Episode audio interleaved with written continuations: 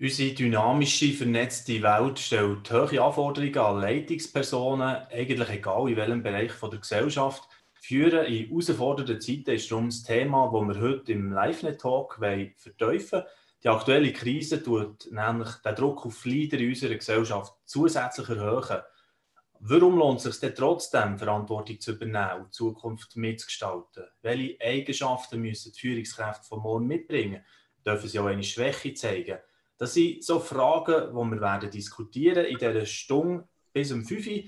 Ähm, ich begrüße meine Gäste, die alle Erfahrung haben in Sachen Leidenschaft und werde auch zuerst ein bisschen Ihnen die Frage geben, was sie im Moment als Leitungspersonen stark herausfordert. Wir haben wieder dabei den Thomas Herri, er ist Dozent am TDS Aarau, Autor von vielen Büchern, unter anderem vom Buch, Buch das ich dran bin im Moment, von der Kunst, andere zu führen, das hier. Er hatte eine Reihe von solchen, das eine ist mehr um sich selber zu führen, das eine ist mehr um Reife gegangen, hier von der Kunst, andere zu führen. Thomas Herri begleitet auch seit Jahren Führungskräfte in Herausforderungen. Thomas, schön, bist du wieder da. Herzlich willkommen. Danke für die Einladung.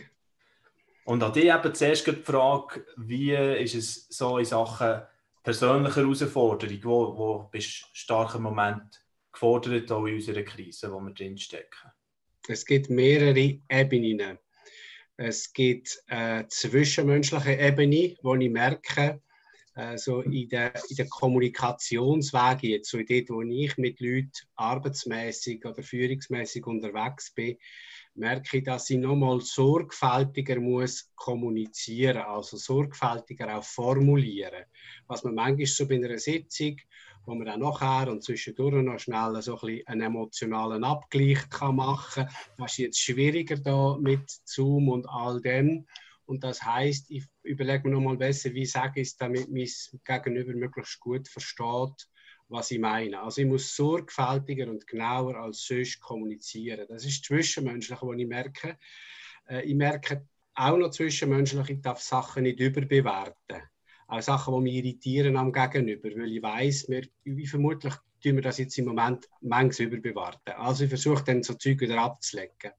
Ich merke, dass ein paar Leute, die ich verantwortlich für sie bin, ein bisschen sich verschlaufen und dem muss ich nachhaken und genau sagen, du, an was bist du dran? Und äh, also dem muss ich ein bisschen genauer hinschauen, als ich das sonst müsste. Und ich weiß nicht, ob ich noch, äh, noch vielleicht auch die geistliche Ebene kann sagen, ich lebe im Moment ein bisschen von der Hand ins Mund geistlich. Das heisst, wir haben auf dem Bauernhof, wenn es Äpfelernte war, haben wir so Tücher am Boden ausgespannt und dann sind wir den Baum schütteln und haben dann das im Tuch zusammengenommen. Und im Moment sieht meine Beziehung mit Gott so aus. Ich breite am Morgen mein Tuch aus und bitte Gott zu schütteln und zu füllen, damit es längt für heute. Und morgen äh, stehe ich wieder mit einem leeren Tuch da. Also ich lebe ein bisschen einfach auch von Führung, was sich im Moment ergibt. Ich sehe nicht so viel voraus. Sehr spannend. Danke vielmals, Thomas. Der Johannes Wirth ist Seniorpastor der Freikirche GVC Winterthur, Gründer sowie Präsident der Quellenhof Stiftung. Ist auch schon ein paar Mal dabei in diesen LiveNet-Talks. Schön, dich auch wieder dabei zu haben heute, Johannes. Herzlich willkommen. Wie ist es bei dir im Moment? Wo bist du aktuell gefordert? Ja, am stärksten gefordert bin ich in der Selbstführung. Äh, Zeiten, wo man mehr die ist, wo man irgendwie gar nicht muss dann und dann draußen sitzen im Bett aus die Selbstführung, das ist, was uns Führungskräfte ja immer äh, beschäftigt, aber ist für mich noch mal viel stärker geworden. Dann auch die kleinen Dämonchen, die einen wieder angucken Also äh, die Frage von Sexualität wo, wo irgendwie, wie wenn Menschen in der Wüste sind, und es ist ein bisschen Wüstezeit, kommen die wieder ein bisschen hoch, wo man das Gefühl hat, die habe ich jetzt die habe ich überwunden. Mhm. Da sich führen und da wieder einen geistlichen Kampf zu haben. Das eine. Und das andere ist äh, die Balance zwischen Aktivismus, wo nicht soll sein in der Krise. Ich neige dazu, ich bin schnell, ich, ich möchte am liebsten machen und tun und regeln. Und auf der anderen Seite dann mit anderen Führungsleuten zusammen zu sein, die dann teilweise auch stoppen und bremsen. Und da den Mittelweg zu finden, zwischen dann nicht etwas verhängen, aber auch nicht Aktivismus, um auf die Länge nicht kann aufrechterhalten das finde ich eine grosse Herausforderung im Moment. Danke vielmals für den Einblick in dein Leben. Da gehen wir dann auch noch ein bisschen tiefer nachfragen, natürlich, äh, bei all diesen Themen, die ihr hier schon ansprecht. Und ich möchte noch gerne Sabine Fürbringer auch noch in unserer Runde herzlich begrüßen. Ebenfalls bereits Gast gesehen und äh, jetzt heute wieder, wenn wir um Leadership-Fragen uns werden drehen. Sabine Fürbringer, sie ist Psychologin und Paartherapeutin und leitet auch den Arbeitszweig Campus Wie bei Campus für Christus. Das Campus Wie fördert berufstätige Mütter und Frauen in Leitungsfunktionen. Grundsätzlich Frauen, könnte man glaube ich sagen. Ähm, habe ich es richtig gesagt? Sagen wir Campus Wie? Also so, ja, genau, korrekt. so sagt man. also gut, ich war unsicher. Ja. Äh, Sabine, bei dir, was fordert dich aktuell heraus? Ja, ich weiß auch ein, ein vielschichtiges Programm, also mit unterschiedlichen Ebenen da drin. Also einerseits sicher Teamleitung, das sind sechs Personen, sechs Frauen, wo wir jetzt wie wir einen Weg suchen über die Technologie, trotzdem die Tuchfühlung nicht zu verlieren. Und das ist sehr spannend, weil ich natürlich unter anderem auch mit Müttern in meinem Team, die Teilzeit arbeiten, unterwegs bin. Und für uns ist jetzt also der Technologieschub ähm, ein riesiger Gewinn. Weil plötzlich kannst du untertags irgendwann einmal eine anderthalbstündige Sitzung einschalten und niemand muss anreisen und man kann Kinder schnell am Ehemann in die Hand drücken, der ja sowieso auch im Homeoffice ist. Also das er, eröffnet für uns ganz neue Möglichkeiten zum Zusammenarbeiten und das ist eigentlich sehr toll. Aber mir geht es auch ein bisschen so, wie das, was der Thomas gesagt hat. Man muss auch schauen, ähm, irgendwie ist es so ein bisschen, dass niemand durch die Maschen runtergeht, weil mit einem Klick sind die Leute auch wieder weg von der Bildfläche. Was, wenn man im Berufsalltag innen ist, nicht so schnell passiert. Da merkst du auch Zwischentöne noch, oder wie jemand vielleicht davonläuft, dann kannst du nochmal hinten nach oder nochmal etwas, was du vergessen hast, nachdoppeln. Und da, ich finde, es braucht viel mehr Aufmerksamkeit drinnen. Und das andere, also die andere Ebene ist die nicht jetzt die praktisch führende, sondern mehr inhaltlich. Also ich, wo ich auch als Autorin oder als Referentin so stammen unterwegs bin und wo ich ja jetzt auch wie gefordert bin, ähm, einerseits zu kommunizieren und andererseits stellt sich die Frage, und was sagst du denn jetzt? also äh, ich merke, dass das, was man kommuniziert, bekommt ganz ein anderes Gewicht und also ich bin auch am Äpfel sammeln ich, habe den Eindruck, ich glaube einfach von dem, wo, wo Gott mir aufs Herz legt, noch mehr als sonst. Oder vielleicht noch, noch abhängiger oder bewusst. Wie bist du jetzt so auf einen Auftritt wie der jetzt gerade dran her, weißt? Hast du jetzt da gedacht, ja wie noch, noch zusätzlicher Respekt auch, ja, eben, wir versuchen Orientierung zu geben ich habe das Gefühl, es ist manchmal eben ein bisschen leiten, navigieren und man hat unsichere Informationen selber auch. Sollte jetzt schon wieder weiter äh, etwas prägen und weitergeben, sozusagen.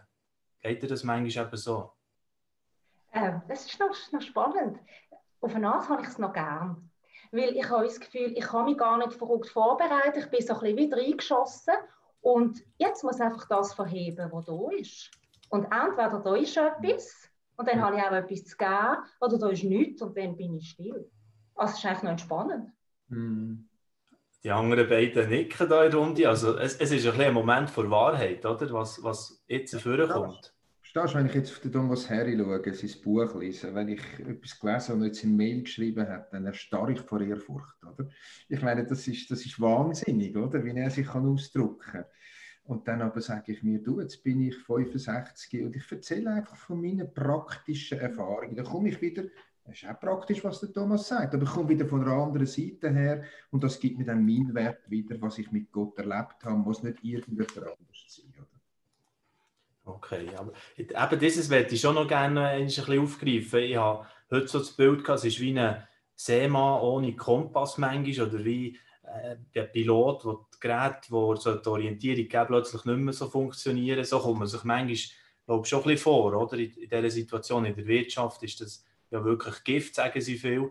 Und für als Leiter eine riesige Herausforderung. Thomas Harry, wie, wie denkst du, wie ist das im Moment, zu leiten in solchen Zeiten? Ja, es gibt einen, einen, schönen Vergleich, gerade wenn du jetzt Seefahrt ansprichst. So in, der, in der antiken Seefahrt hat man ja immer dann, wenn man äh, ein, ein Ziel navigiert hat, die ganze Navigation eingestellt, wenn das Wetter sehr gut war und still und klar. Und da hat man mit den Karten und der Navigation alles so eingestellt. Und an dieser Navigation, die hätte müssen verheben im Sturm, weil im Sturm kannst du nicht vorausschauen und sagen, ah, wir müssen ein bisschen mehr links, wir müssen ein bisschen mehr rechts. Du musst dich auf die Instrumente verlassen, wo du bei schönem Wetter sorgfältig eingestellt hast. Äh, und das zeigt mir ein bisschen, das hat Sabine schön gesagt vorher, äh, wir können, in diesen Seiten ist das da, was da ist. Und das können wir reinbringen. Da, wo wir uns angeeignet haben, vielleicht in vielen stillen Momenten, in Momenten, wo wir mittelmäßig herausgefordert sind, was wir dort gelernt haben, vielleicht auch von Fehlern aus der Vergangenheit gelernt haben, das ist eigentlich ein Stückchen Schatz, den wir jetzt mhm. haben. Plus dass ich glaube, dass Gott uns auch ein paar Ideen jetzt gibt, wo wir vielleicht auch nur dank dem Sturm draufkommen. Also es ist immer so beides. Wir leben vom Vorrat, wo Gott über die letzten Jahre in unser Leben hineingelegt hat, an Erkenntnis, an Festigkeit, an Reife vielleicht auch. Und wir leben von dem, wo Gott dann noch darauf aufgibt, wo man sich gar nicht darauf vorbereiten kann. Ähm, Sabine Fürbringer, du hast auch schon im Vorgespräch gesagt, ja, eigentlich merkt man da auch, dass Frauen ein Kapital haben, oder? Also solche, die vor allem, also nicht alle Frauen, aber auch die, speziell die Mütter sind, die Kinder haben, grossgezogen oder noch dran sind, die, die müssen sich eigentlich solche Eigenschaften sowieso aneignen. Habe ich, habe ich die richtig verstanden, oder? So in die Richtung. Ja. Genau. Ja, also ich glaube, das Frauenleben hat nur schon biologisch, sogar egal ob man Kinder hat oder nicht, aber das bringt einfach so viel Veränderungen mit sich im, im Lauf von, von diesen 70, 80, 90 Jahren, wo wir da auf dieser Welt sind. Plus, wenn eine Frau noch tatsächlich Mutter würde werden und, und die ganze Umstellung muss machen, Frauen müssen sich eigentlich immer wieder auf komplett neue Lebenssituationen einstellen. Und durch das, glaube sehr flexibel oder werden durch das auch sehr flexibel und anpassungsfähig. Und mir ist, mir ist etwas in den Sinn gekommen. Heute ist ein, bisschen ein besonderer Tag. Heute vor vier Jahren ist meine Mutter gestorben.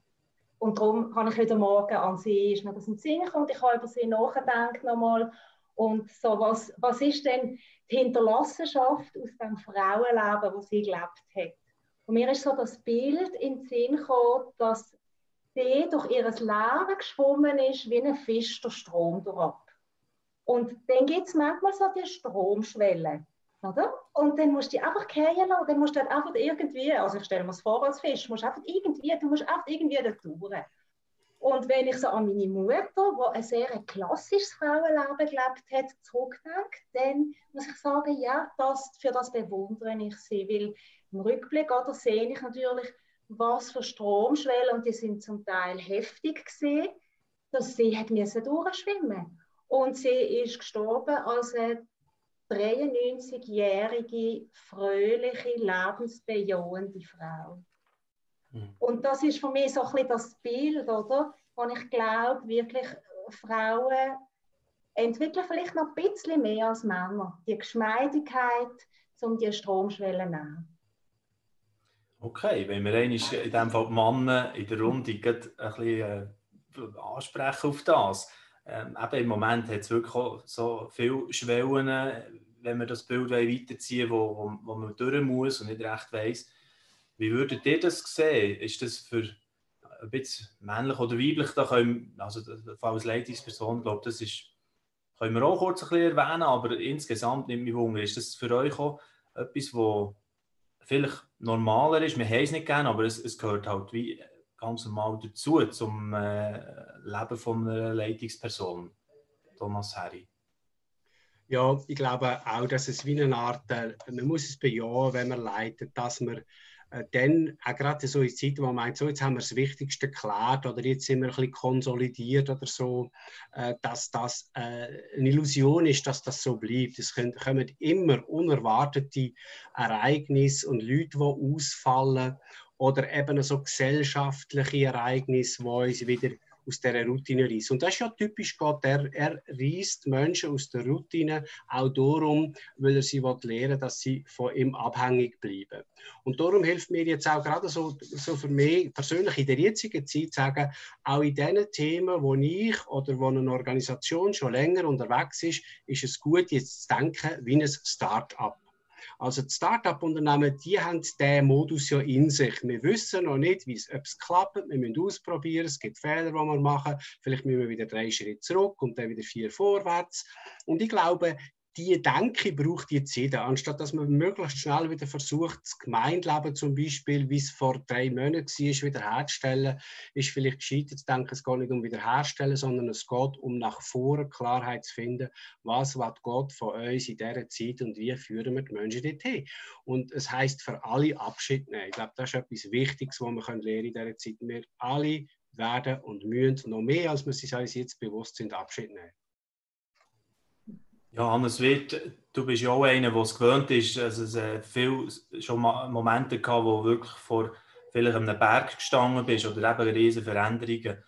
Du hast schon, im vorderen Gespräch gesagt, eigentlich hättest du es auf einem Weg noch gern, oder? Weil da kann man wieder viel gestalten. Also ist das, das auch so ein bisschen vielleicht eine Eigenschaft von einem Leiter, dass, dass man sieht, äh, man kann wieder etwas daraus machen aus vielleicht dem Ganzen, was jetzt hier in Bewegung ist gekommen weiß nicht, ob das die Eigenschaft für jedem Leiter sagt, aber es hilft als Leiter, wenn man die ja. Mhm. Das gehört ganz sicher zu mir. Ich meine, Quellenhof-Stiftung, Präsident, Chile, leite vier Kielen verantwortlich.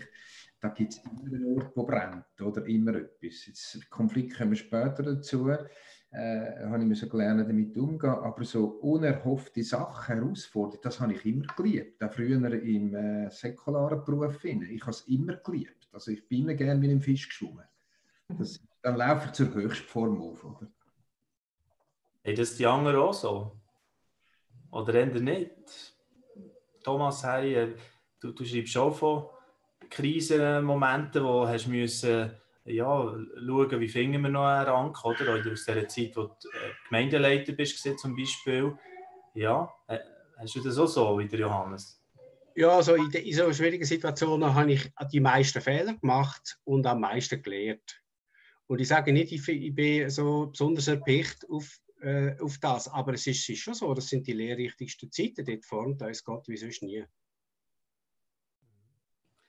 Ja, ähm, ja, schon vorher mal erwähnt, habe jetzt das Buch anfangen lesen, bin noch nicht ganz durch. Und dort hier, Thomas, schreibst du auch spannend von einer Geschichte, wo du mal äh, seist, äh, Wanderung machen im Tessin, in den Alpen dort, und äh, hast so ein bisschen eine Beobachtung gemacht, ja, ähm, wo sehr mit Selbstwahrnehmung, Selbstführung in einem gewissen Sinn vielleicht zu tun hat, aber mehr sich selber auch wahrnehmen in der Krise.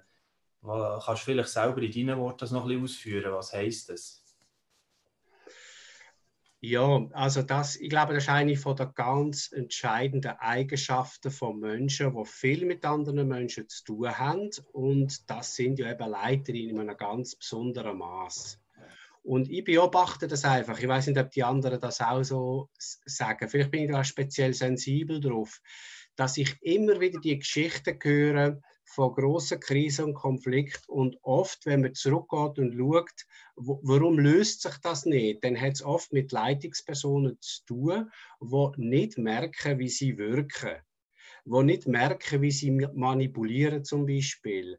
Oder die nicht merken, dass man sie auf gewisse Sachen nicht ansprechen darf. Dass sie geistlich ausweichen mit frommen äh, Parolen und einfach nicht sich können sagen, dass sie noch immer einen blinden Fleck haben und dass sie genauso die Veränderung brauchen, wie sie vielleicht anderen möchten zumuten oder wie sie oft auch darüber predigen. Und das beschäftigt mich sehr. Also sie sind sehr beschäftigt mit dem, mit Visionen und mit dem, was die Organisation hat. Äh, wollen oder was sie wollen damit, aber sie schauen wie nicht bei sich selber hin. Und das ist mir auf dieser Wanderung so bewusst geworden, wo ich da in der schönen Landschaft umgeschaut habe und gemerkt habe, ich stolpere dauernd über, über Wurzelstöcke und über grosse Steine, weil ich nicht bei mir selber auf meinen eigenen Weg schaue. Das ist mir wie ein Bild geworden. Man muss bei sich lernen, hinschauen, wahrnehmen, wo bin ich und was läuft da gerade bei mir ab. Vielleicht auch wahrnehmen, wie reagiere ich denn? Was habe ich für Verhaltensmuster in solchen Momenten, wo ich unter Druck komme? Oder? Das finde ich genau. auch spannend. Ich bin eher der Typ, ich weiss das, dass ich ein bisschen länger mich zurückziehe, zuerst mal ein bisschen vielleicht nichts sagen und so, wenn mich etwas anfängt stressen und die Frau daheim hört es vielleicht anfangen und der Frust kann so ein bisschen anstauen, das ist eine grosse Herausforderung für mich, dass ich früh genug noch in einem konstruktiven Ton komme und sage, hey, aber jetzt im Fall hier müssen wir mal darüber reden, das, das ist mir nicht mehr wohl. Und da hat es verschiedene so Verhaltensmuster, wo du auch ein bisschen darauf eingehst. Das gehört wahrscheinlich zu diesem Thema, oder Thomas? Ja, ich glaube einfach, man sollte die Leute nicht leiten, die nicht lernen, wahrzunehmen, was bei ihnen ist, wo nicht hinschauen können und sich auch nichts sagen hm. Ganz einfach. Das fasst zusammen, ja. Okay, das ist gut. ja, das ich ist mal. Frage zu dem. Ja, Sabine, bist du gut? Sehr gerne. Oder, wenn du das so sagst, ja, man sollte einfach das nicht zulassen. Äh, wer denn? Oder wer ist denn so noch an diesen Leiter und Leiterinnen dran, dass er das Recht hätte, dass, dass sie ihm das auch zugestehen, ähm, dass, in, dass man in ihr Leben reinredet oder dass sie überhaupt wieder anputschen. Und ich glaube, dort, und, und das, hat, das kommt vielleicht jetzt stärker auf uns zu, dort ist die Teamleiterschaft, empfinde ich als ein Schlüssel zum einerseits dazu beitragen, eben, dass man persönlich als Leiterin und als Leiter auch rift, weil du hast, du musst nicht mehr alles abdecken, du hast Ergänzung, aber du hast auch das Reiben von den anderen, wo dich darauf aufmerksam macht. Und ich glaube, dass das, was jetzt auf uns zukommt, ist so komplex, dass das sowieso nicht jemand allein noch könnte bewerkstelligen. Also wir werden auch viel mehr Abhängigkeit voneinander spüren, um überhaupt noch leiten zu können. Mhm. Also, das geht ja auch in den ganzen Bereich von Macht, oder? Also, da, dass man hochschaut an Figuren und die irgendwie auf einen Sockel tut und, und äh, oder bei Tönen, die nehmen sich eben das Recht vielleicht selber stark raus und jeder weiß schon, sie sollten langsam irgendwie ein bisschen Macht abtreten. Es wäre vielleicht besser. Ein spannendes Thema und äh, dort hier, äh, glaube ich, ist auch gut, gibt es Coaches, die mal zugelassen werden, oder? Das ist ja das, was zum Beispiel du, Thomas, denke ich, machst, oder Sabine, man, man muss immer offen die Türen vorfinden, oder? Dass überhaupt so ein Prozess kann stattfinden Ja, wobei die, die so eine Begleitung in Anspruch nehmen, das sind oft die, die eben bereit sind, hinzuschauen. Aber ich glaube, es hat eben auch noch mit Strukturen zu tun. Wir haben da auch in unseren Breitengraben ein paar Bewegungen, denke ich auch, und Gemeindeverband, wo es nicht klare Rechenschaftsstrukturen gibt für die Leitungsperson. Und das zeigt sich dann manchmal, äh, dass, da, dass, dass, dass man niemandem vor Ort Rechenschaft ist. Oder, es gibt jetzt so mehrere Geschichten, wo ich gerade ein bisschen involviert bin. Ich bin im Moment ein bisschen sensibilisiert auch an diesem Punkt. Und einfach merke, die Strukturen fehlen. Ähm, und dann sind wir noch so lieb, wir Schweizer. Die Deutschen hätten schon lange auf, auf den Putz gehauen. Das ist nicht immer gut, aber äh, wir, wir schweigen dann sehr, sehr, sehr lang. Wir schauen lang, lang zu oder melden uns still ab und verschwinden. Äh, ich sehe einfach, wie viel Leid da, wie viel Schmerz, wie viel Verletzung auch geschieht durch so Geschichten, durch Leiter, die nicht wahrnehmen, wie sie wirken. Würde mich sehr wundern, wie auch der Johannes Wirth im Kontext von der Gemeinde mit dem Thema umgeht. Weißt, wie tut ihr da ja, vielleicht auch selber äh, schauen, dass ihr äh, einander gegenseitig ein bisschen spiegeln und, und coachen und so weiter. Jetzt, also geht jetzt das auch äh, unter in so Krisenzeiten, wenn es stürmt und tut, dann sagt man, ja, nein, das können wir vernachlässigen, jetzt kommt es eben als Licht, ob, ob schon Charakter da ist, sozusagen. Hm. hm. Also grundsätzlich für mich ist wichtig, dass ich Menschen habe, wo ich ihnen erlaube, bewusst erlaube und von ihnen verlange, dass sie mir ins Leben reden. Das habe ich immer gehabt. Und äh, ich glaube, das ist äh, für mich entscheidend für mein Leben. Sie haben mir dann Sachen ins Leben gesagt, die mir nicht gefallen haben. Und wo mir aber gut da haben. Das ist für mich das Entscheidende. Und das andere ist sicher, dass ich in der Pionierzeit habe ich auch weniger stark im Team geschafft, aber mit dem Geschäftsführer von der Stiftung zum Beispiel, wir haben dann ganz starkes Leben geredet. Wir können streiten miteinander, wir können Dachles geben, was man findet im Charakter vom anderen. Und heute arbeite ich mehr mit Team und da gibt es natürlich Konflikte. Ein Konflikt heisst sein, hey, du bist mit einem Karren gefahren oder so und du musst dort aufpassen. Und, äh, aber ich bin natürlich bei dir, Thomas. Also, äh, wenn jemand wirklich autoritär führt bis zum Bach haben, oder? Dann, und dann oft haben wir keinen Zugang zu und wir dürfen nicht ins Leben reden. Und da habe ich mich in der Vergangenheit zu viel zurückgezogen, dann, bei Leiter, wo ich jetzt soll das Leben retten weil ich harmonisch bin und Harmonie haben will. Das ist dann wieder mein Fehler als Führungskraft. Gewesen. Zu wenig ja. intervenieren. Es sind halt schon so ein bisschen die Gespräche, die man probiert, vielleicht manchmal zu vermeiden, oder? Ja. Der Wachstum vielleicht verloren geht oder, oder äh, nicht möglich ist, weil, weil man das verpasst oder, oder eben sich drückt. Thomas, ist das so richtig äh, beobachtet, wenn ich das so sage? Es gibt sicher, das ist immer eine Persönlichkeitsfrage, es gibt die, wo noch das Ringer fällt äh, wo, wo sich gut können zumuten. Ich habe zwei, drei so Freunde, die mir ganz grosse Vorbilder sind in dem. Du weißt immer, woran dass du bist bei denen. Die sagen dir sofort, was sie denken, aber sie, sie, sie schaffen es auf eine gute, wohlwollende Art zu sagen. Die können das besser noch wieder ein. Aber ich merke, ich muss das lernen. Das ist wie, äh, wenn Leiden Einfluss bedeutet, dann bedeutet das nicht Sachen zu denken, sondern sie zu sagen. Also auch das Gute, zu loben, wertschätzen. Jedes Mal, wenn ich jemanden verwünsche, der etwas gut macht, äh, und wenn es schon zum 50. Mal gut macht, es ist gut, wenn ich es wieder mal sagen, aber auch sagen, du, das ist jetzt nicht glücklich gewesen. Es ist gut, was du für eine Saal gehst, aber bitte sag es in einem anderen Ton. Ich bin immer noch am Üben in dem, bin kein Weltmeister. Ich merke einfach, es schafft Verlässlichkeit und es, schafft Vertrauen, auch in einem Leitungsteam, wenn man weiß, woran man ist und wenn man weiß, jeder darf und wird mir jederzeit sagen, äh, wenn ich ihn verletzt habe zum Beispiel oder etwas missachtet habe, wenn ich meine Stellung missbraucht habe. Das schafft Sicherheit für mich und schafft für alle Sicherheit. Das ist ein grosses Übungsfeld, lebenslang. Absolut, ja, genau. Ähm, ich, ich will noch den Aspekt noch ein bisschen herausschaffen von eben, der Charakter ist eigentlich, das habe ich auch viel in meinen so Leiterschaftsschulungen gehört, ist das, was wie vor dem anderen zählt, vor den Fähigkeiten. Würdet ihr das so auch äh, noch einmal zusammenfassend vielleicht sagen, als, das ist eine Erkenntnis, wo man immer wieder darauf zurückkommt? Sabine oder, oder Thomas nochmal? Also beides. Nur sind die Fähigkeiten ohne den Charakter ist verheerend. Aber Charakter und die Fähigkeiten fehlen, wird also auch schwierig. ja, genau. Ja, schön zusammengefasst. Johannes, du hast im Vorfeld mir noch so den Begriff vom Kulturarchitekt mitgegeben. Das werde ich gerne noch ein bisschen ansprechen. Äh, wo du eigentlich äh, für dich auch als wichtig anschaust. Was verstehst du darunter? Ein Leiter ist ein Kulturarchitekt, was heisst das? Das ist ja das, das was mir so gefällt in der Leiterschaft, oder? dass ich Kultur präge. Also wenn jetzt ein Small Group Leiter ist oder Abteilungsleiter in der Firma, ein Worship Leiter oder ich in meiner Leitungsfunktion, spielt gar keine Rolle, wie viele Leute und wie, wie verrückt die Leitungsfunktion ist. Aber ich kann eine Kultur prägen, die in dieser Gruppe gelebt wird. Nur viele verpassen das zum Überlegen, welche Kultur will ich prägen und wie präge ich sie dann. Und plötzlich findet es, nehmen wir das Beispiel, ein Small Group Leiter, der jammert meine Leute kommen immer zu spät und zuverlässig. Sage ich, nur, wem sein Problem ist das? Sagt ich halt die schwierigen Leute. Sage ich, könnte es sein, dass es eine Kultur ist, die du prägt hast?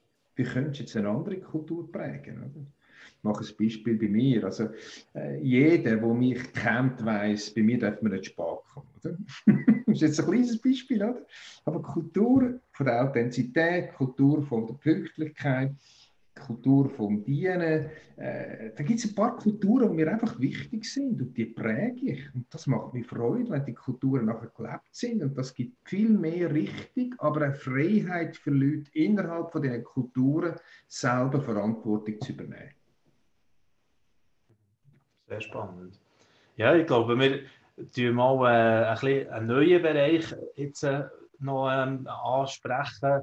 Weil, ich würde aber trotzdem noch gerne Ah, du hast, ja, hast du noch? Ja, super, Sabine, ja, also. Weil ich finde, ich find, das ist ein, ein mega schönes und spannendes Thema. Und gerade jetzt in der Krise zeigt sich ja, ob das, was wir als Kultur etabliert haben, ob das wirklich taugt mhm. oder nicht. Also ich finde, es ist jetzt auch so eine, eine Zeit, wo, wo Sachen führen können und wo wir merken, bewährt sich das und haben wir überhaupt das Richtige gesetzt. Mhm. Ich möchte auch einfach ein ganz kleines Beispiel erzählen. Oder? Wir haben bei Campus jetzt haben wir so fünf Werte definiert. Mit dem werden wir beglückt seit, ich würde sagen, zwei Jahren, wird das geschult und kommuniziert und gelebt und gemacht und da, oder? Und jetzt sind wir in der Krise.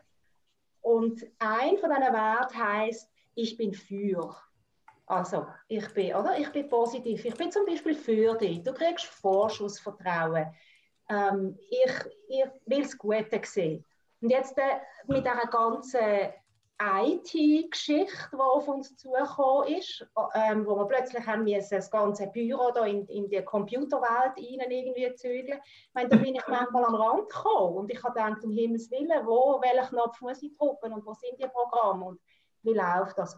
Und habe natürlich durch das Support gebraucht von Leuten, die rauskommen. Und ich meine, vielleicht nervt das die sogar zwischendurch, aber ich habe die ganze Zeit erlebt, wie man für mich ist oder wie der Wert sich jetzt sogar so in etwas, ähm, das ist ein Detail, aber die, die, die Leute, die mich hier unterstützt haben, die sind auch für mich und die sagen, Sabine, komm, jetzt drück den Knopf und ich, ich schwätze aus dem Bildschirm raus zu dir und sage dir, wo der ist, dass du ihn findest. Okay. Und in der Zwischenzeit habe ich das Gefühl, ich bin eine Expertin geworden, oder? Also einfach in, in Krisen zeigt sich, ob das, was wir als Welt etabliert haben, ob das wirklich etwas taugt. Und das hat auch mit dem Namen zu tun, Feuer, oder? Ja, selbstverständlich, da habe ich den genommen.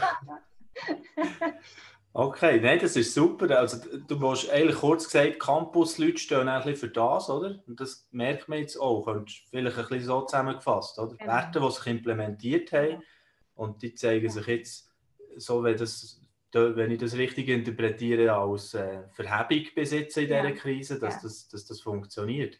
Das finde ich interessant. Und wenn sie eben nicht funktionieren, jetzt bleiben wir halt gleich noch ein bisschen bei diesem Thema von Kultur, dann reiben sich ja die Teams, oder? Dann, dann, dann man sich auch mit den Leitbildern oder Vision. Und Thomas Herri, das würde mich noch ein interessieren, auch von dir zu hören. Äh, was kann da noch auf uns zukommen, oder? Die, die werden auch zum Teil ein bisschen, ja, nicht gering einschlagen, aber er muss dran nehmen, oder? Die, die Leiter. Ja, ja, eben, ich glaube, es, es passiert beides. Da, wo man gut etabliert hat und wo wirklich ein bisschen tiefer gegangen ist, also wo wirklich verinnerlicht ist als Wert, das treibt jetzt. Das ist ein schönes Beispiel, wo, wo Sabine sagt. Da glaube ich auch auf. Das ist wie ein verlässlicher Boden. Aber es zeigt sich auch dort, wo man irgendwie, wo Unstimmigkeiten man aus welchen Gründen auch immer nicht hat können oder nicht hat wollen, äh, bearbeiten. Also unbereinigt, glaube ich, meldet sich jetzt auch. Äh, mehr und mehr. Ich bin überzeugt, äh, ich habe eine feste Überzeugung, dass es in ein paar Gemeinden alte Geschichten oder auch Organisationen alte Geschichten wieder werden aufkommen und möglicherweise in einer größeren Vehemenz werden aufkommen.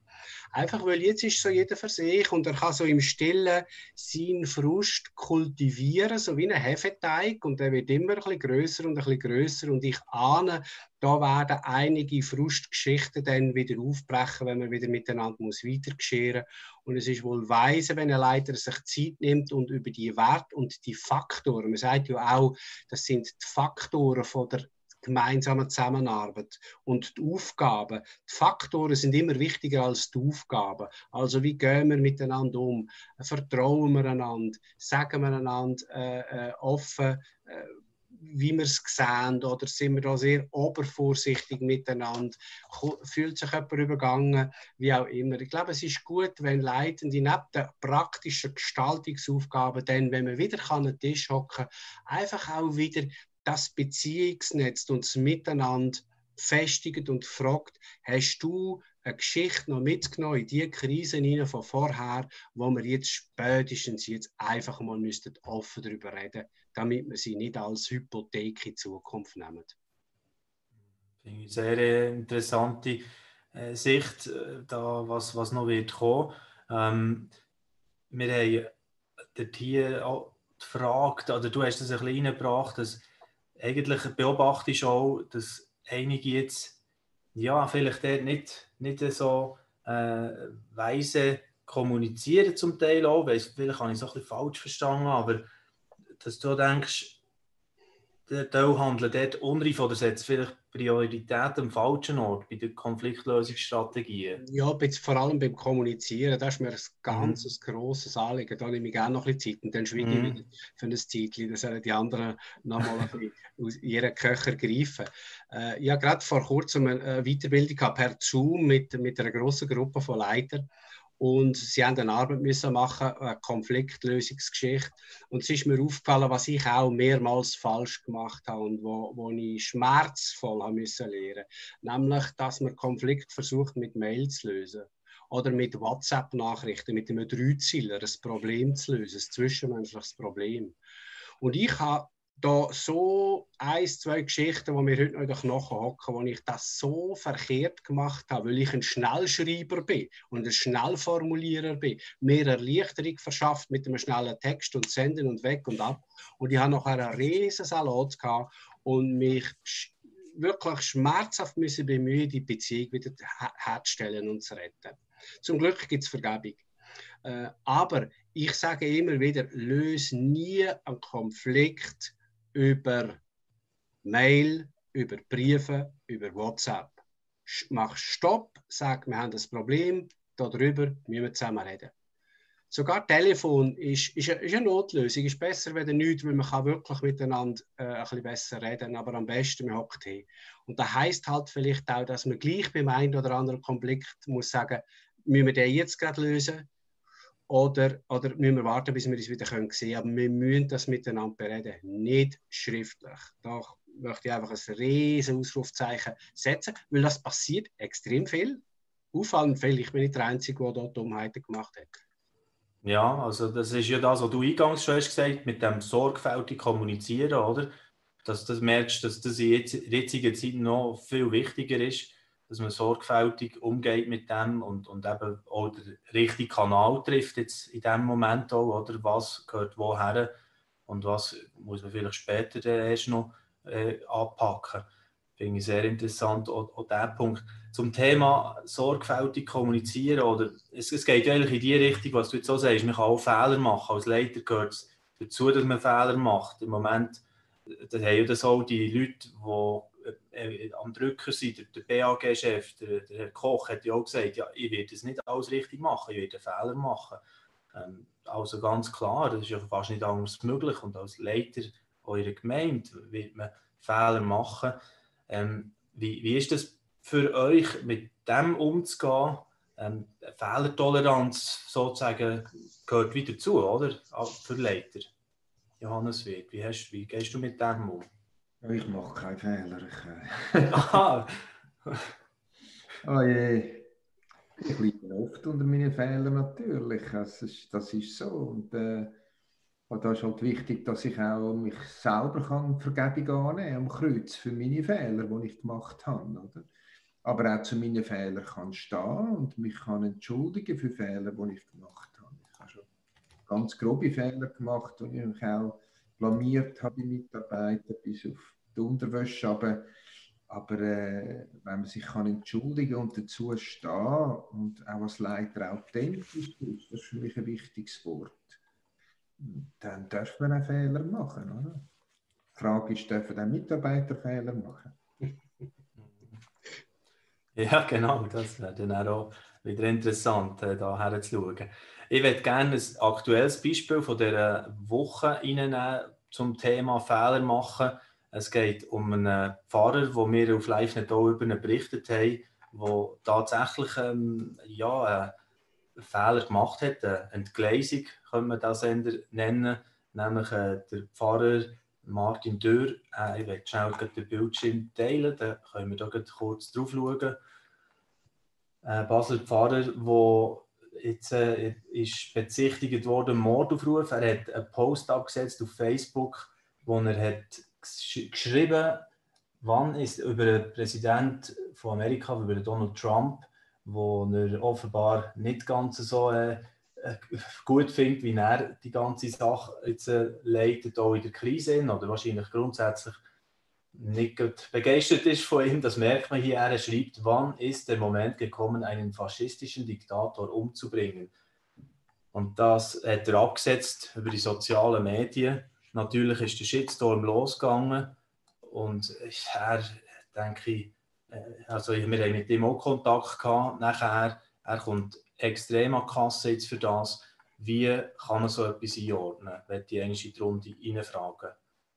So ein, äh, ja, Facebook, äh, so ein Facebook-Post, so eine Wortentgleisung, wie wir sie haben genannt. Sabine Fürbringer, du kennst ihn persönlich, wir wollen ja auch gnädig damit umgehen, aber, aber man merkt hier schon, ähm, eben die Welt ist nicht so gnädig mit den Leitern häufig. Also ich kenne ihn persönlich, ich kenne ihn aus meiner Jugendzeit, ich habe keinen Kontakt jetzt direkt zu ihm. Ich, ich kann mir es nicht erklären. Ich kann es wirklich nicht erklären. Das ist, ich glaube wirklich, das muss man abbuchen unter äh, grob Fahrlässig. Ähm, er ist für mich wegen dem jetzt nicht ein schlechter Mensch, weil, ihm das, weil, weil er das gemacht hat, aber es ist einfach wirklich inhaltlich jenseits. Oder? Also, ich ich, ich finde, es geht überhaupt nicht. Aber es zeigt ein bisschen einfach die Wucht von diesen sozialen Medien und wie verheerend das ist, wenn man dort irgendeine Entgleisung oder, postet. Es, es, mhm. vertreibt, es vertreibt sich überhaupt ganz und gar nicht. Also was ich mich gefragt habe, er ist ja ein Mann, der gewöhnt ist zu kommunizieren. Das hat mich so erstaunt auch. Und wir haben jetzt Facebook nicht erst seit ein paar Monaten, oder? Wir weiss vielleicht am Anfang, ich habe meine groben Fehler gemacht und ich gemerkt habe, oh, so, so sollte ich dort nicht mehr kommunizieren. Sonst bin ich dann beschäftigt mit alles glätten und wieder, das geht nicht gut. Ähm, einfach wenn man zu stark vielleicht und offensiv gewisse Sachen immer forciert, dann muss man auch die Zeit haben, für einen Dialog zu treten mit den Leuten nachher auch. Und das ist mit Zeitaufwand verbunden und emotional sehr, sehr anstrengend. Wenn wir auch noch hören von jemandem oder beiden vielleicht von den Herren in der Runde da, von den Experten, wie seht ihr das, was da hier passiert ist jetzt ich glaube, Thomas, du hast es gar nicht gesehen, direkt gell, in den Medien, aber Johannes, du hast es auch mitverfolgt. Ja, äh, wenn Leitungspersonen Fehler machen, dann versuche ich immer zu fragen zuerst, was kann ich lernen für mich?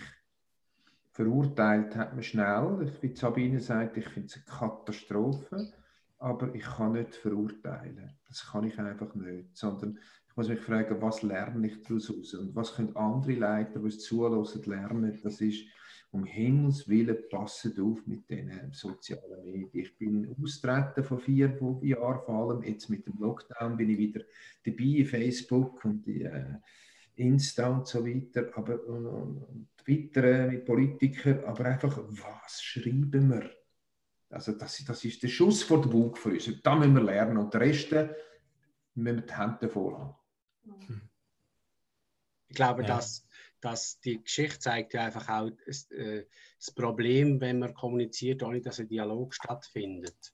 Also wenn, er, wenn man in einem Gespräch so eine Äußerung wäre, dann könnte man nachfragen, du, was meinst du, was, was genau ist dein Anliegen? Oder wir können miteinander reden, wir können sagen, hey, das verstehe ich überhaupt nicht, das finde ich jetzt daneben oder so. Aber das findet ja nicht statt, wenn man Posts verschickt. Es gibt keinen Dialog und damit für den Betroffenen auch nicht eine, eine schnelle Art, sich zu korrigieren oder zu präzisieren. Ähm, und dann wird natürlich sofort genauso geschossen. Also ich weiß nicht, ob die, die jetzt darauf reagieren, besser reagieren als der, der das ausgelöst hat. Ich würde das auch in Frage stellen. Also wenn er jetzt so einen Shitstorm hat und, und weiß nicht was für Drohungen, dann ist ja das die gleiche Schiene im Grunde genommen. Das ist das richtig. Das nicht. Aber es hat ganz sicher eine abschreckende Wirkung, würde ich sagen, um überhaupt Verantwortung zu übernehmen und sich zum Fenster auslehnen. Das, beobachtet man glaube ich auch, dass gewisse politische Ämter vielleicht noch schwieriger zu besetzen sind, weil plötzlich, ja, wenn die irgendwo äußer ist oder nur ein bisschen ein Feldtritt erlaubst, dann boom, kommt die Welle über dich. Ja, das ist das Risiko, wo man eingeht. Darum ist es gut, wenn man aus dem Gebet lebt, aus dem Fragen, Herr Jesus, zu was soll ich etwas sagen, äh, wo an mich still, wo ist es mutig, etwas zu sagen. Und wenn ich aber dann weiß, das ist richtig, um zu dem etwas zu sagen, dann muss ich halt die Reaktionen auch ein Stück verantworten, beziehungsweise ertragen, möglicherweise. Oder wenn ich merke, es ist wirklich falsch gewesen, mich halt entschuldigen. Ich weiß nicht, ob der Pfarrer jetzt sagt, ich entschuldige mich für die Formulierung. Er hat, er hat ja. Also, dann glaube ich, macht er doch schon mal das Richtige und dann kann er vielleicht noch mal sagen, was, ich, was er eigentlich hätte wollen sagen. Aber ich kenne die Geschichte wirklich zu wenig. Mhm. Aber als Leiter bist du immer auch, und ich glaube, das ist wichtig, du bist immer auf der Abschussliste von ein paar Leuten.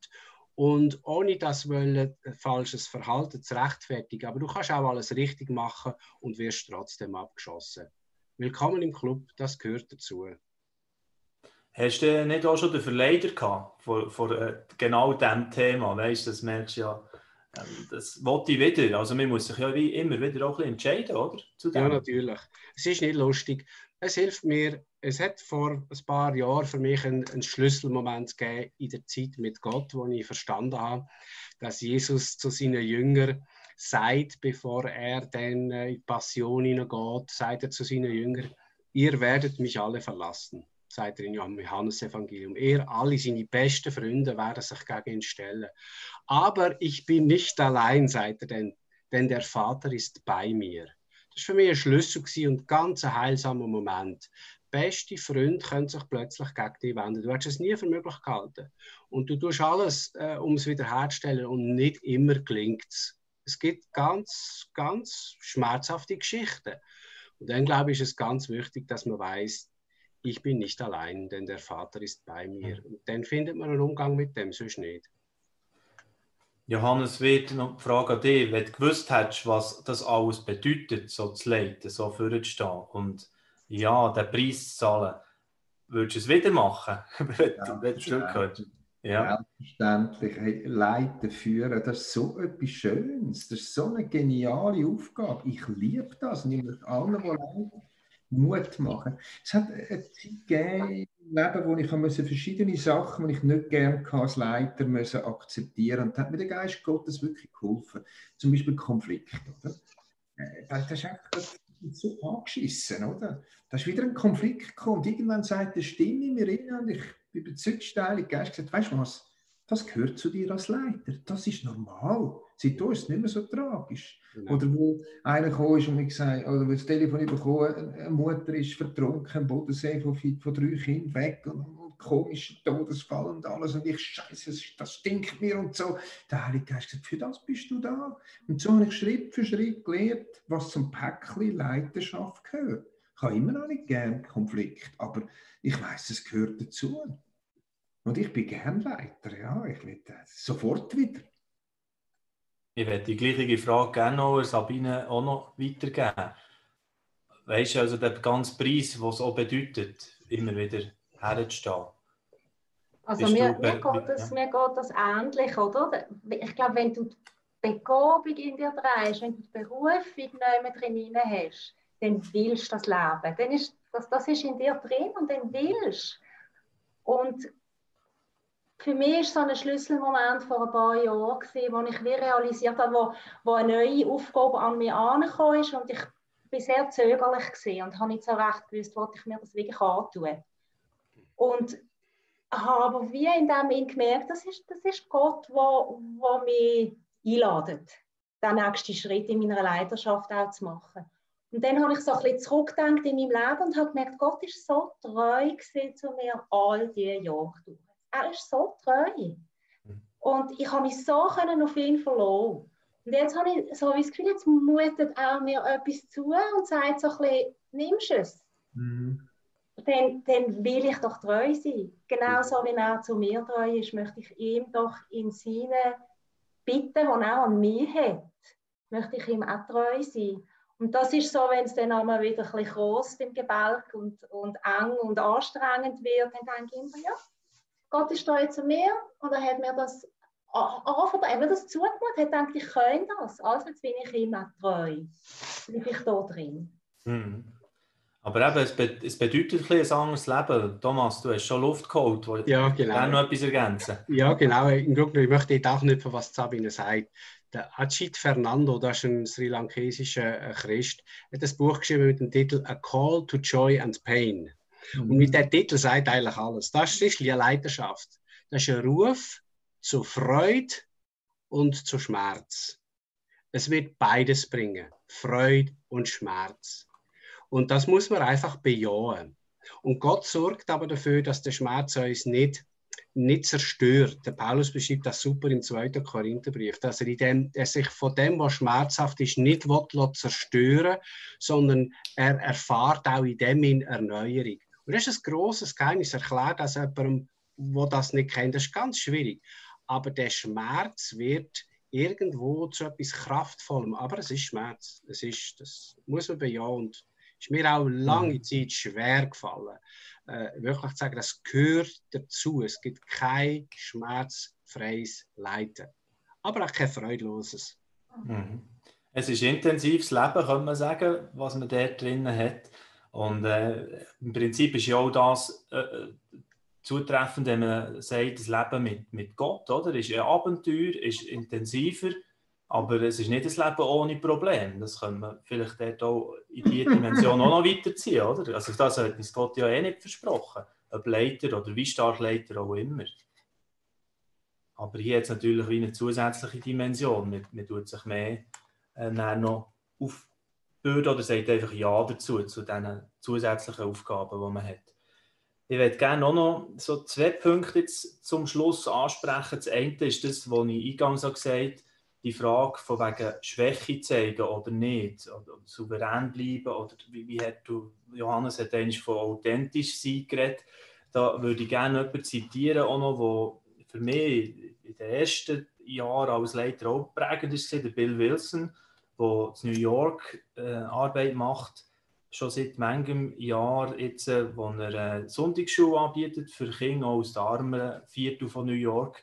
Er hat gesagt mal, als Leiter müssen Sie den Leuten sagen, dass ihre Füße aus Ton sind, aber ziehen Sie nicht die Schuhe aus, um es ihnen zu zeigen. Leute müssen wissen, dass sie ein Mensch sind und Schmerz empfinden können, aber sie schauen auch zu ihnen auf, um Kraft und Ermutigung zu erhalten, besonders die Menschen, die ihnen folgen. Was denkt ihr zu dem? Würdet ihr das unterschreiben? Also? Nein.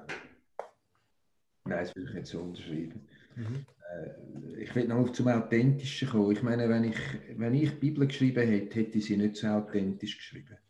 Hätte ich nicht das geschrieben, wo der Mose gesagt hat, habe ich die geboren? Er schießt mich an, bring mich um. Nehemiah, Jeremia, all die Leute, oder? Also ein David, seine Verfehlungen und so, das ist ja genau das Gegenteil von dem, was wir jetzt gehört haben. Jetzt müssen wir auch aufpassen, dass wir nicht einfach uns Füdli Blut abziehen und wenn es anderen schlecht geht, sagen, ja, mir geht es auch schlecht und wir sind alle und so und da, da, da. Um das geht es nicht. Aber ich kann doch zu meinen Fehlern stehen, zu meinen Schwierigkeiten auch stehen. Wenn ich es im richtigen Maß mache, tut das Menschen ermutigen und gibt ihnen Zugang zum Leiten, dass sie sich auch öffnen können. Merci vielmals, Johannes. Es finde ich spannend, dass wir da mal einen Widerspruch haben, oder? Von, bei den Leitern. Das ist ja super. Wie sehen es die anderen zu diesem Thema? Ich sehe es ähnlich. Ich, ich glaube, authentisch sein heisst, alles, was ich sage, das ist echt. Ich erzähle nicht einen, wo nicht, wo, was nicht übereinstimmt mit dem, was in mir innen ist. Und gleichzeitig heisst das aber nicht, dass alles, was in mir innen ist, immer mhm. offengelegt muss werden. Also es, es kommt sehr auf den Rahmen drauf an und nicht nur wegen der Zuhörer, schon auch wegen denen, aber auch wegen mir selber. Weil ich mich ja unglaublich verletzlich mache, je nachdem, was ich rausgebe. Also so mit dieser Authentizität, ja, unbedingt. Alles andere ist ähm, schal und, und, und leer und hohl. Mhm. Aber es, es gibt wie unterschiedliche Settings, wo Offenheit in einem unterschiedlichen Maß hinpasst. Aber selbstverständlich darf eine Leitungsperson in einer Krise auch sagen, ich weiß auch nicht wie. Und ich habe auch Respekt. Aber zu dem kann ich mich durchringen, zu dem kann ich mich entschließen und im Gottvertrauen machen wir das jetzt. Also so ein bisschen daran an. es braucht jemanden, der dann wieder Orientierung gibt, oder? Und, und sonst geht es ja am Schluss gar nicht mehr weiter. Thomas, hast du noch etwas ergänzen oder ist das für dich bereits so? Ja, ich glaube, das Wichtigste ist gesagt. Ich würde jetzt gerne mit dem Bill Wilson über das äh, diskutieren, was er meint, die Schuhe nicht abzuziehen, was er genau damit meint. Mir gefällt das jüdische Bild, äh, das jüdische Sprichwort, wo ein Rabbi sagt, du hast als Lehrer, als Leiter, als jemand, der Menschen führt, als Herd, hast du einen Mantel mit zwei Taschen. Und in der einen Tasche hast du Staub und in der anderen hast du Gold. Und du musst den Menschen beides geben. Du musst ihnen deine Menschlichkeit und Schwachheit und Gebrochen und Vergänglichkeit hier und dort zumuten, vor allem dann, wenn sie aus deren Messias machen. Und du musst ihnen aber auch das Gold geben, was dir gegeben ist als Leitungsbegabung an Klarheit und Weisheit und Orientierung. Und es ist immer wieder ein Abwägen, wer habe ich Former, braucht der Gold oder braucht der Staub. Und ich mag mich erinnern, es gibt so Leitungssettings, ich weiß nicht, ob ihr das auch kennt, wo du einfach merkst, weil jetzt du der Leiter bist, schätzen dich die Leute, ehren dich, schauen ein bisschen an dich rauf. Und dort habe ich gelernt, hier und da sehr strategisch Staub äh, äh, zu verteilen. Auch zur eigenen Entlastung, weil es anstrengend ist, Messias zu sein. Und es haben für mich ein paar, äh, es gibt so eine Geschichte, wo für mich das äh, äh zeigt, wie hilfreich es manchmal auch für die Leute ist, wo ich in einer das war in der Gemeindearbeit, in einem Leitermeeting mit unseren 30, 35 Hauptleitern. Äh, mit in meinem äh, Vortrag, den ich hier über, unsere, über unseren Weg und Strategien, weiß nicht was, habe ich zu brüllen, weil einfach meine Widerstandskraft, ich bin am Rand, bin müde, gewesen, ich bin frustriert gewesen. und mit im Reden von ich an zu heulen und das ist mir, ich sage euch, extrem peinlich gewesen. Es ist mir noch nie passiert so etwas. Und ich bin gerne eigentlich sonst ein bisschen beherrscht, äh, in so einem Setting und dort ist es einfach nicht gegangen. Und sie sind alle sehr konsterniert gewesen, keiner hat sich bewegt. Und dann irgendwann ist einer vorgekommen und der nächste ist vorgekommen und hat gesagt, komm, jetzt beten wir einfach für dich. Und ich bin die wie ein heulender Schlosshund und die haben für mich gebetet. Und dann ist etwas Interessantes passiert. Einen Tag später kommt einer auf mich zu und hat gesagt, weißt du was, das hat, ist für mich sehr heilsam gewesen, dich mal so zu erleben. Du wirkst immer sicher und weißt, was durchgeht. Und jetzt weiß ich, du bist wirklich ein normaler Mensch. Und ich dachte, oh, ja, zum Glück ist mir das passiert. Also, äh, man merkt manchmal, dass Leute etwas in einem reinlegen, wo man gar nicht ist. Und dann ist es gut, wenn man mal ein bisschen Staub kann verteilen kann. Super, dass wir das Bild auch noch haben mitbekommen Thomas Herri, ich glaube, das ist auch eins, habe ich schon kurz reingeschneugert, wo hier noch vertieft kommt, auch in diesem Buch. Kann ich auch empfehlen, von der Kunst andere zu führen. Wenn ihr euch noch ein bisschen mehr damit befassen dann ist das eine gute Möglichkeit. Ich stelle nur noch eine letzte Frage und bitte euch wirklich auch kurz zu antworten, vielleicht in zwei, drei Sätzen. Das ist eigentlich ein etwas anderes in unseren Talks. Jetzt haben wir uns gerne recht Zeit genommen. Aber mir würde auch noch wundern, einfach zum Schluss, was denkt ihr, welche Eigenschaften müssen Führungskräfte von morgen mitbringen? Das, das könnt ganz das Konzentrat, ein bisschen, was ist wirklich das, was wichtig ist?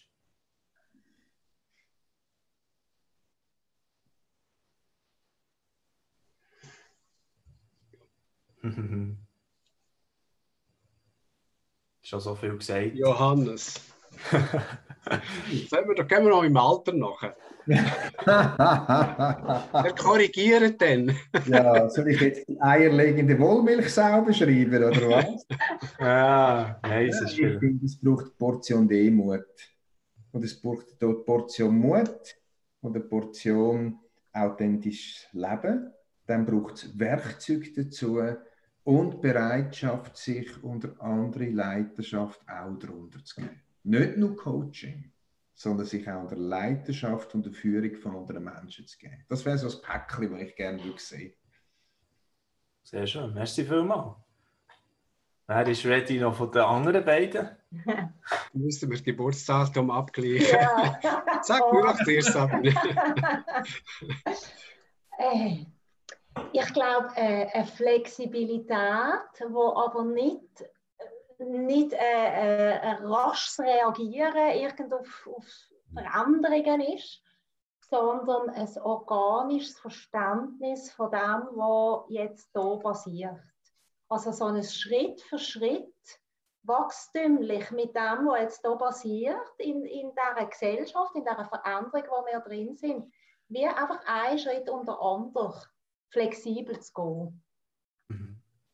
Merci und gute mhm. Kommunikationsfähigkeit. Danke, Sabine. Der schwierigste Part immer, wenn man noch am Schluss kommt, gell, Thomas? Das ist super, also das sind so gute Sachen, wir sollten zusammen ein Buch schreiben. Ja, schon wieder. Ich würde es noch ergänzen mit durch tiefe Prozess bereit sein zu gehen. Also die Bereitschaft bei sich selber, wer leidet, mutet Menschen tiefe, fundamentale Prozesse zu. Und das bedingt, das ist vielleicht das Stichwort auch von der Demut, dass man selber tiefe Prozesse bei sich zulässt und alles lehrt, was man kann lernen was gutes Leiten heute heisst. Es hat also auch viel mit guten Werkzeugen und Kompetenzen zu tun, wo man sich holt und aneignet. Super. Danke euch viel, viel mal für den Austausch zu dem Thema. Wie kann man leiten in herausfordernden Zeiten? Was ist äh, das Reizvolle auch an diesem Leiten? Das ist, glaube ich, nicht klar vorgekommen, jetzt, wenn man euch hat zugelassen Danke euch vielmals für euch Mitmachen. Ich werde noch gerne den Hinweis zum Schluss anhängen zum nächsten Talk. Am nächsten Dienstag da reden wir über das Thema, wie kann man lernen von Leitenden, also von Menschen, die in Verfolgung leben und in ganz anderen Umständen. Wir werden äh, dabei haben unter anderem Sascha Ernst von AVC, der Rolf Rupp von HMK, Daniel Lehner von Open Doors, also von diesen Werken, die wirklich auch im Ausland tätig sind und das mitbekommen direkt. Das wird sicher wieder eine sehr interessante Stunde. Am Dienstag am 4. sind wir dann wieder parat. Jetzt wünsche ich einfach mal allen ein gutes Wochenende, gute Zeit und auf Wiedersehen miteinander.